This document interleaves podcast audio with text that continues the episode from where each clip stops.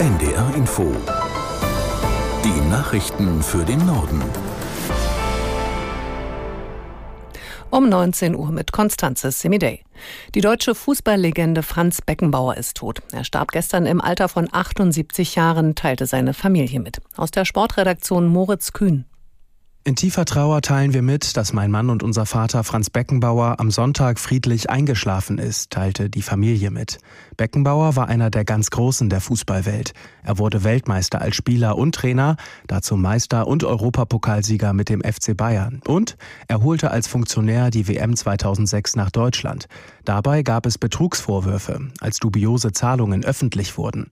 Zuletzt ging es Beckenbauer gesundheitlich immer schlechter.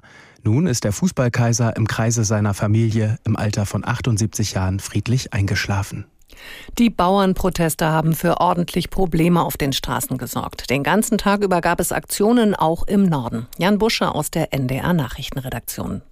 Am Morgen hatten Landwirte mit Treckern und anderen Landmaschinen viele Autobahnauffahrten blockiert. Danach gab es zum Teil große Kundgebungen und Traktorfahrten durch Innenstädte, zum Beispiel in Hamburg, Emden, Braunschweig, Kiel, Itzehoe sowie Stralsund und Neubrandenburg. Morgen und in den nächsten Tagen muss weiter mit Verkehrsbeeinträchtigungen gerechnet werden. Die Bäuerinnen und Bauern haben bis Freitag weitere Aktionen geplant. Sie wollen sich gegen Kürzungen von Subventionen in der Landwirtschaft wehren, die die Bundesregierung plant.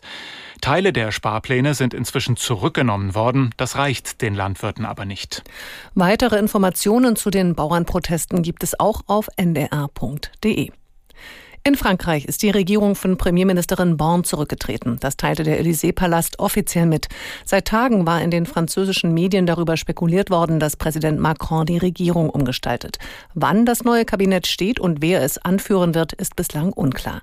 Die französische Regierung verfügt in der Nationalversammlung über keine absolute Mehrheit und ist für ihre Vorhaben auf Stimmen der Opposition angewiesen. In Deutschland gibt es eine neue Partei, das Bündnis Sarah Wagenknecht, kurz BSW. Die Gründung fand am Mittag offiziell in Berlin statt. Geführt wird die Partei in einer Doppelspitze, bestehend aus der früheren linken Politikerin Wagenknecht selbst und der früheren Chefin der Linksfraktion Mohammed Ali. Im Frühsommer will das BSW erstmals an der Europawahl teilnehmen. Das waren die Nachrichten.